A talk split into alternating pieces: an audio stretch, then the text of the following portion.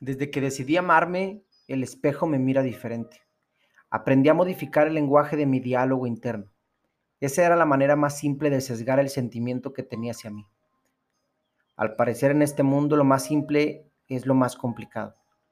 Y hablando de cosas simples pero complicadas, creo que amarnos a nosotros mismos es una de ellas. Todas nuestras acciones diarias nos dicen mucho del amor del amor que tenemos hacia nosotros mismos. No podemos pararnos frente al espejo y decirnos en voz alta, en forma de decreto, que nos amamos y que somos maravillosos, porque eso inconscientemente nos está diciendo lo contrario. Para amarnos a nosotros mismos necesitamos alimentar nuestra mente, alimentar nuestro cuerpo, alimentar nuestro espíritu. ¿Y cómo lograr esto? Al despertar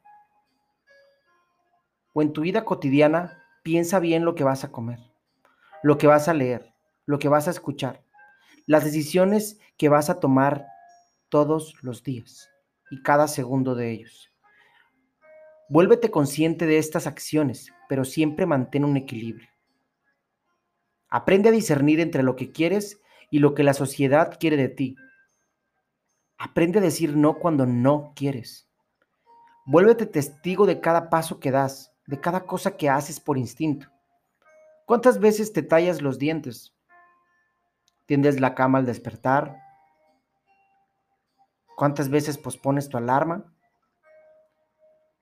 ¿Cuántos días llevas haciendo eso? ¿O cuántos años?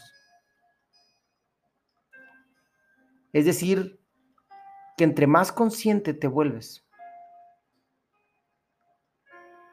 más amor te estás dando.